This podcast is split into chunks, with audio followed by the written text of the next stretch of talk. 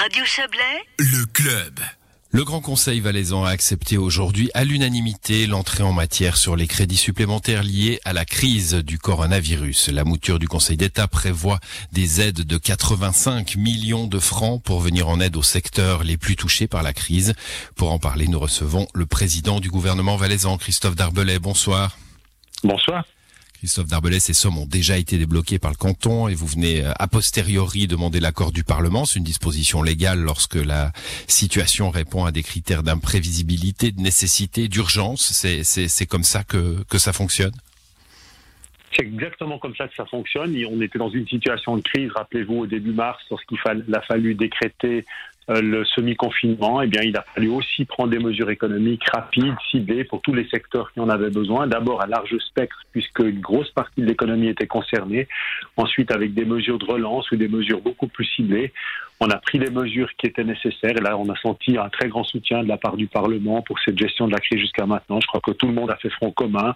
Aucun parti n'a essayé de trouver ou de tirer la couverture à soi. Je pense que c'est bien ainsi d'avoir ce sentiment de solidarité, de responsabilité dans une phase difficile qui reste difficile puisque maintenant on n'est plus dans la première vague. C'était la principale chose qui était concernée ce matin par ces crédits supplémentaires. On est bien en deuxième vague avec les premières mesures qui sont maintenant nécessaires vu la situation. Voilà, alors euh, il y a eu une belle unanimité, hein, vous venez de le relever, et euh, il y a tout de même eu des amendements, hein, notamment euh, le PDC du bas qui propose 2 millions de francs sous la forme de bons pour le personnel soignant. Il y avait eu un refus hein, d'accorder un geste au personnel soignant. On, on, verra quelques autres amendements, mais en gros, au-delà de ces 85 millions, l'État peut, peut entrer en matière? Il y avait environ 30 millions d'amendements supplémentaires. Donc euh, les crédits que le Conseil d'État a proposés, donc 85 millions pour la première vague, plus 20 millions pour les secteurs euh, qu'on a dû fermer il y a deux semaines, plus mmh. euh, les cafés-restaurants, eh bien, ont été largement soutenus. Maintenant, il y a une trentaine de millions d'amendements supplémentaires où chaque parti a essayé de jouer un tout petit peu sa partition, certains pour les soignants, d'autres pour, euh, les communes aussi, euh. particulièrement rémunéré, le lobby des communes évidemment qui est rendez-vous, qui est toujours au rendez-vous. Donc tous ces amendements ont été traités, euh, peu ont passé la rampe. On était en commission des finances cet après-midi et seul un amendement euh, pour les communes, évidemment, le lobby est très fort, ça vous le savez.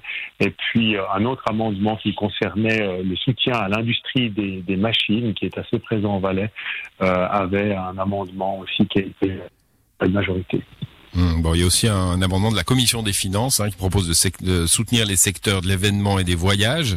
Alors euh, là, on se doute bien, hein, les voyages, euh, c'est fini, et puis les événements, il n'y en a pas eu beaucoup cette année, donc beaucoup de monde à soutenir. Ah, ça, c'est une promesse que le Conseil d'État avait faite avec euh, aussi la Commission des finances qui a vu ce problème. On a vu depuis le début du mois de mars ces secteurs qui sont complètement mis à l'arrêt, qui avaient toujours du travail, mais il n'y avait plus de recettes. Par contre, il fallait réorganiser les voyages, annuler des vols, etc. Et puis, ce sont des secteurs aussi comme l'événementiel hein, qui auront beaucoup de peine à redémarrer parce que les activités ne reprendront pas aussi longtemps qu'on n'a pas un virus, ou, pardon, un vaccin ou un traitement efficace. Et par conséquent, il faut soutenir ces secteurs, sinon on aura des faillites en chaîne. Hum, bon, Christophe Darbelay, euh, on, on, on, entend bien hein, les chiffres. Alors, on, vous, vous, avez réexpliqué que c'est tout ça, de, tous ces chiffres concernent la première vague, celle du mois de mars, euh, sauf les, les, 20 millions que vous aviez évoqués qui viennent d'être débloqués. Euh, tout ça est à mettre en parallèle avec l'argent. Je sais que c'est un combat que vous menez avec d'autres ministres euh, comme vous euh, à, à, Berne, mais la Confédération prévoit 200 millions hein, pour cette deuxième vague. Là, on est presque à, à 150 millions si on compte les amendements et les ajouts pour, pour le le seul canton du Valais. Euh, le combat, il va, il va être à Berne encore et toujours et maintenant. Combat, il est toujours à Berne d'abord parce que notre engagement, il s'inscrit toujours de manière complémentaire et subsidiaire à ce que fait la Confédération. Et la Confédération la joue pour l'instant très radin, avec 200 millions pour la deuxième vague. C'est un montant qui est sur le plan national assez dérisoire. Ils veulent un financement à raison de 50% par les cantons, 50% par la Confédération. on sait que la deuxième vague présente des difficultés économiques pour les entreprises, pour les indépendants, pour les petits patrons, en tout cas aussi grandes que la première, sinon plus. Et la Confédération, là, doit faire un effort. La mesure centrale qu'on a important de la part de tous les ministres romans et de Berne à ce sujet, ben, c'est évidemment le chômage partiel, la fameuse RHT qui doit être réactivée comme elle l'était au printemps. Donc avec toutes sortes d'options supplémentaires, ce qui n'est pas le cas jusqu'à maintenant. Et puis le régime des cas de rigueur avec 200 millions, on peut pratiquement rien faire au niveau de la Confédération. On est en droit d'attendre au moins un engagement d'un milliard de la part de Willy Morer, notre ministre des Finances. Je ne sais pas pourquoi il se cache derrière ces milliards. Un milliard, hein, c'est le, chiffre que vous articulez. Euh, on, dit finalement la Confédération ou l'Imoraire, puisque vous venez de le citer, euh, euh, joue la prudence parce que la durée. Hein, et disent, bah, on peut pas, on peut pas tout mettre sur la table le premier jour. Il faudra égrener les aides comme ça. c'est une politique qui vous qui vous va pas? Moi, je suis très étonné de cette confédération dont on a tous dit qu'elle avait bien géré cette première phase de la crise avec des mesures sanitaires au bon moment, avec des mesures économiques pratiquement en parallèle pour aider les secteurs qui étaient principalement impactés, pour éviter le chômage, pour éviter aussi la spirale pour les entreprises de faillite ou de cessation de paiement. Et puis maintenant, la Confédération, on ne sait pas trop où elle est, elle ne parle pas, elle ne prend aucune mesure pratiquement, elle fait quelques effets d'annonce, mais sinon rien. Et moi, je ne comprends pas cette attitude. Est-ce qu'on a décidé de laisser au canton faire le sale boulot? On est volontiers d'accord de prendre nos dispositions pour prendre des mesures sanitaires. On l'a fait avec courage, avec détermination, mais maintenant, j'attends qu'on utilise l'argent là où il est. La Confédération, dans un des pays les plus riches du monde, est en mesure de nous aider à traverser cette crise parce on sait que ça va pas durer l'éternité. On sait que d'ici peut-être l'été prochain, on aura un vaccin ou un traitement efficace. Et par conséquent, il faut passer ce cap difficile. C'est une des mmh. pires périodes depuis la Deuxième Guerre mondiale et je comprends pas cette attitude attentiste.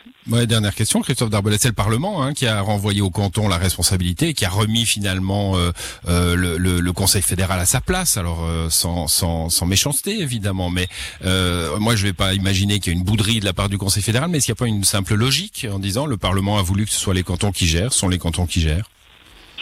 Il y a un tout petit peu de ça, certainement, parce que certains articles qui sont dans la loi Covid, le Conseil fédéral s'est fait imposer. C'est notamment le cas de cet article sur les cas de rigueur, c'est fameux article 12 de la loi.